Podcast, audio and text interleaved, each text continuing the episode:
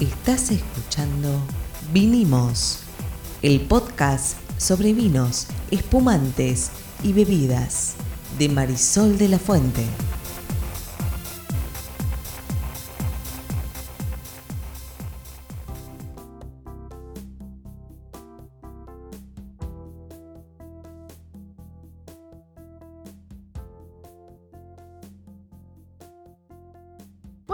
Buenas. Mi nombre es Marisol de la Fuente y soy Sol Sommelier. Y yo soy Ariel Torres, soy el que hace las preguntas del que no sabe. En este podcast de vinos de Sol, ¿de qué vamos a hablar hoy? Vamos a hablar de Italia. Italia, muy bien. En esta idea de seguir hablando de distintas regiones vitivinícolas, ya hablamos de España en su momento. Eh, Hablamos de Francia. Hablamos de Francia, es verdad, donde me pronuncié todas mal las palabras, lo No recuerdo. Todo se aprende, no te preocupes, es cuestión de aprender. Así que hoy nos vamos a meter en Italia un poquito, una mirada. Recordemos que acá en el podcast que, que hacemos, que es bastante breve, digamos, no vamos a tener tiempo de ahondar lo que se estudia en seis meses en la carrera de Claro, sommelier. Te iba a decir, tendríamos que hacer un podcast de seis meses, Claro. no tenemos tanto tiempo. pero, pero para los amantes del vino, vamos a tirar algunos datitos para, para que sirva, ¿no? ¿Vamos para Italia? Perfecto. Bueno, algo que tenemos que saber de Italia es que en todas sus regiones y comunas se produce vino. Muy bien. Es un país enteramente vitivinícola. Sí, las regiones de vino además coinciden con las regiones políticas, ¿sí? Y las regiones se dividen a su vez en distintas provincias, ¿no? Entonces, cuando miramos el mapa de Italia, desde la Lombardía en el norte, pasando por eh, el centro donde nos encontramos con el Lacio, con Abruzzo, o el sur donde nos encontramos con Sicilia, nos vamos a encontrar con regiones productivas o zonas productivas. Y lo más interesante es que nos vamos a encontrar con muchas variedades de uvas que definitivamente directamente no existen en la Argentina. ¿sí? Son locales. Ahora, también en Italia lo que me parece, y acá, acá vos vas a por sumar eh, un montón, Ariel, también, es Italia es como parte, de, o en realidad los romanos eh, son parte fundamental de, la, de lo que hoy conocemos como la, la cultura vitivinícola o la industria vitivinícola.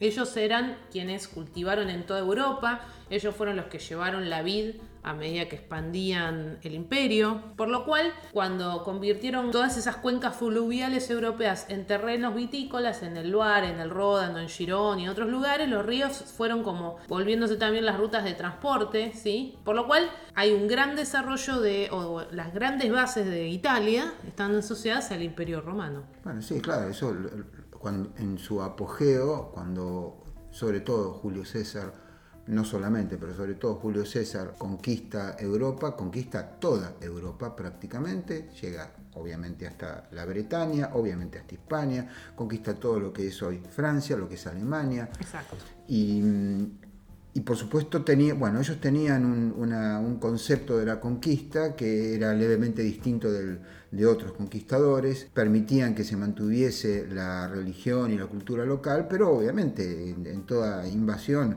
va a haber una invasión cultural, esto es inevitable y el vino posiblemente en muchos casos formó parte. En otros no creo, lo que sí es probable que hayan llevado tecnología porque una de las cosas que tenían los romanos, que no tenían otros eh, pueblos, era un avance técnico muy grande y el, el vino es hijo de la tecnología en un punto. Sí, bueno, y todo esto de las cuencas fluviales o los Eso, canales. eso es claro, eso es, es- es otra, otra cuestión. Me refiero a, a la manera en que se hacía el vino. Ahora, lo raro, y hay que ver cómo es efectivamente, ahí habría que hacer un mapa genético, es que no haya más varietales italianos famosos en el mundo, porque famosos italianos, vos cada vez que mencionas uno yo no lo conozco, los famosos son los franceses. Los eh, italianos, en 1963 surge la primera ley de vinos y está basada en la clasificación francesa. Mira, Eh, y de hecho se crean dos grandes categorías que son el vino de mesa y la DOC, que es la denominación de origen controlada. Y los que proliferan mucho son las DOCs en, en- en Italia.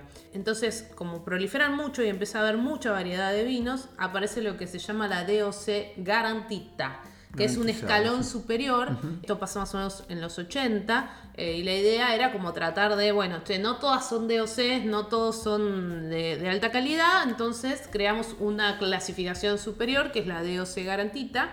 Y entonces empiezan a trabajar ciertas prácticas enológicas diferentes para tratar de volver eh, a poner el vino de Italia o poner el vino de, Ta- de Italia en, otro lugar, ¿no? Como en una categoría internacional diferente. Obviamente, eh, las DOC eh, empiezan a quedarle como corta a los italianos, ¿no? Viste que siempre yo digo que las DOC son como un corsé, porque le dicen al productor qué es lo que tiene que hacer. Y empiezan a aparecer algunas otras cosas, y acá sí vamos a hablar de algo que es muy conocido en el mundo, que son los vinos de la Toscana, los super toscanos. ¿Qué pasa con los super toscanos? Los super toscanos lo que hacen es salirse y empezar a trabajar e incorporar lo que se llama la IGT, la identificación geográfica típica. A ver, en un, tiempo récord todos los vinos se recategorizan, se empiezan a trabajar de una manera diferente y aparece la IGT, la identificación geográfica típica. Y lo que se espera de estos vinos es, bueno, tener un poquito más de flexibilidad para poder hacer vinos diferentes. Y ahí es cuando comienza esto de los super toscanos, Dice la historia que en 1978 el marqués Nicolo Incisa de la Rochetta creó el primer vino de corte bordelés, el Sassicaia, que es uno de los vinos más caros del mundo, sigue siéndolo, que tiene Cabernet Sauvignon y Cabernet Franc, traídas de Chateau Lafite y con el asesoramiento de enólogos internacionales. Y que en 1971 Piero Antinori, en el corazón del Chianti, saca al mercado el Tignanello, que es un Sangiovese 80% y el resto es Cabernet Sauvignon con barrica nueva, fruta y vino así bien, bien potente. Entonces empieza con esto de la revolución del súper toscano y a mí me da risa porque me parece simpático. Porque vos decías esto de los franceses son los más conocidos. Los franceses son muy conocidos por todas sus denominaciones de origen controlado. Y por los varietales. También sus uvas son como la, Muy conocidos. Malbec, Cabernet Sauvignon, Cabernet Franc, Sauvignon Blanc, La Viognier, Sí, tenés Chardonnay, tenés Sauvignon Blanc. Entonces, cuando pensamos en esto de los super toscanos, lo que, lo que decía es, al italiano le pasó esto un poco de que se sentía medio encorsetado con la DOC y entonces aparece todo este mundo de los super toscanos. Aparece en algún punto los super Chiantis, ¿no? Eh, o los Chiantis con DOCG también que es un poco más flexible. La idea fue que trataron de empezar a encajar en el mundo, ¿no? Con estos vinos que eran diferentes y que obviamente siguen siendo muy reconocidos. Ahora, la clasificación actual sigue siendo la DOCG, la, denominación de origen garantita, tiene identificación la IGT que hablamos antes, los vinos de con indicación de variedad y añada, igual que pasa en Francia o en España, y los vinos llamados antes vino de mesa, que son como los vinos base de la pirámide. Ahora, también cuando pensamos en los vinos italianos tenemos que pensar que hay algunas cosas que dicen las etiquetas que no tienen nada que ver con los vinos que hacemos nosotros, por ejemplo. a ver, si dice reserva significa que permanecía en madera superior al mínimo legal de esa categoría. Si decía superior tenía que ver, o si dice superior como un Chianti superiori es un porcentaje de alcohol superior al mínimo legal.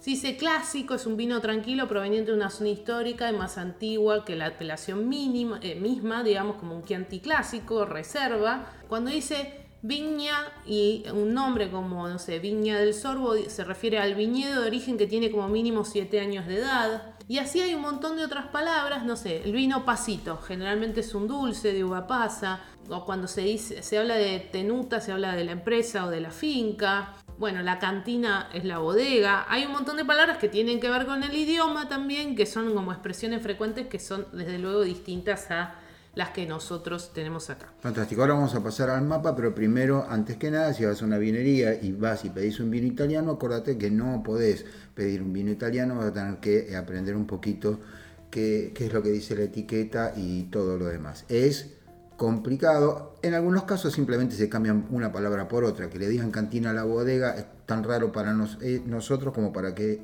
como para ellos que nosotros digamos bodega a la cantina. No importa. Eh, de idioma eso. Es un tema exclusivamente exacto, dialectal o de idioma o de lo que sea. Y vos antes hablábamos de las uvas un poco, ¿no? Si pienso en la zona norte de Italia, las uvas más destacadas son Nebbiolo, Corvina, Barbera, Dolcetto, Garganega, Moscato, Glera y Friuliano. Y de acá conocemos solamente Moscato y el Friuliano a veces Sí, que acá en realidad... El Moscato es otra cosa. claro, sería como un pariente del Moscatel de Alejandría. Eh, moscato es un tipo de vino en realidad también para nosotros. Así que fíjate, la glera, que es la que se, es una de las que aparece en el sur, es la uva que se usa para hacer prosecco. Como el champán de los italianos se llama prosecco. Correcto. Y el, espumante de los españoles se llama cava. Digo para los que nos empiezan a oír a partir de hoy. En el centro nos vamos a encontrar con el Sangiovese, que ya lo mencionamos. Que es conocido. El Montepulciano, el Treviano, la Vernaccia y el Verdicchio.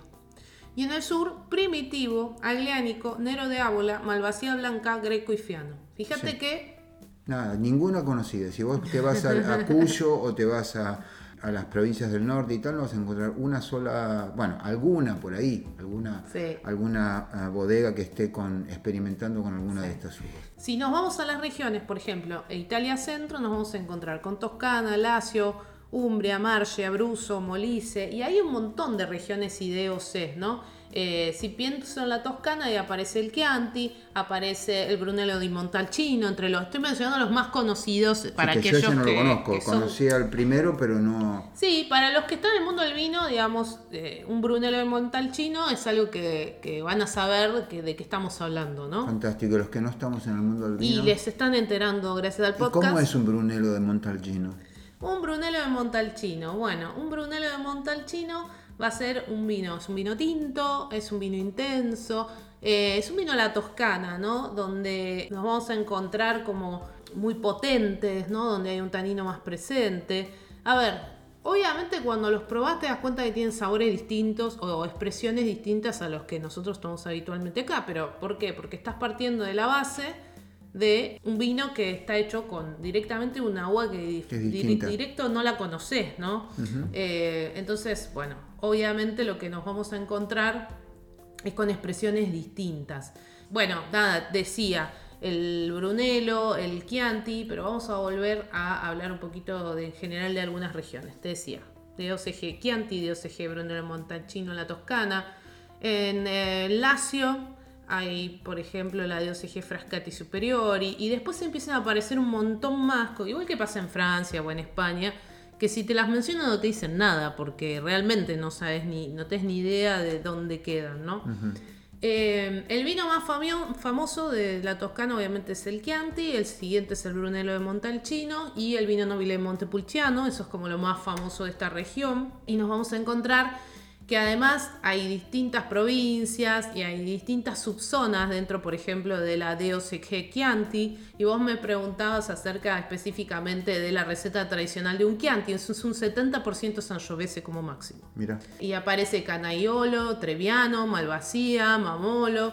Entonces, de vuelta, e- este es, eh, un- una- un- esta receta tradicional fue desarrollada por Bettino Ricasoli en 1835. Lo interesante es, de nuevo, que acá estamos hablando de regiones como las otras zonas europeas, pero aparecen algunas cositas como esto de El Chianti, que nos suena como un nombre de un vino. Vos antes mismo me Sí, decías, sí. Ah, es un vino, no, es una uva, no, es un vino en realidad, una región, en este caso en Italia. Pero acordémonos que cuando los inmigrantes vinieron a América, se traían como su propia idea del vino y entonces hacían su Chianti acá, o su vino, digamos, con, o su, su vino bordelés, por- pero en realidad lo que estaban haciendo era tratar de imitar el vino que se hacía en su tierra natal, ¿no? lógico. Entonces nos vamos a encontrar también con que hay algunos de OCG Chianti que son 100% Sangiovese, eso también nos va a suceder.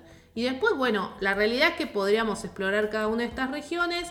Me parece interesante, como dije, resaltar el Brunello Montalcino también, eh, uno de los prestigiosos de la Toscana, 100% Sangiovese, que también se llama Brunello, ¿sí? Y ahí también están los eh, Rosso di Montalcino y también están el Rosso Montalcino es una versión más suave del Brunello di Montalcino. Bueno, y podemos seguir recorriendo distintas regiones, eh, por ejemplo en este caso de la Toscana, aparece por allí el Vin Sant también, el vino santo en la Toscana, que es un 50% mínimo de Sangiovese, que es aquel que se hace como un vino pasito, digamos, la uva se saca, se deja secar y se deja en realidad deshidratar y después con eso se hace el vino. Bueno, de allí vienen muchas de las prácticas que tenemos hoy eh, en nuestros procesos productivos. Tenemos Umbria también, con varias categorías, donde aparece una uva muy característica que es el verdicchio también, Mira, son blancos de montaña y clima frío. Aparece también la Vernaccia Nera en la zona de la DOCG Negra. Vernaccia di, claro, Tinta. di Serra Petrona,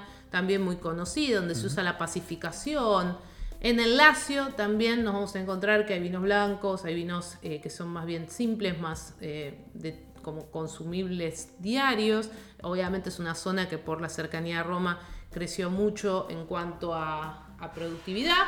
Y obviamente si no vamos para Abruzzo, también nos vamos a encontrar con una variedad que se llama Montepulciano, una variedad tinta, desde luego. Y así podemos seguir recorriendo un poco Italia. Nos vamos a encontrar con los super toscanos, con la toscana, con esas similitudes con las clasificaciones españolas y francesas, con el Sangiovese como la uva emblema del centro de Italia, del Chianti y otros vinos, el vino santo que es un vino de pasito.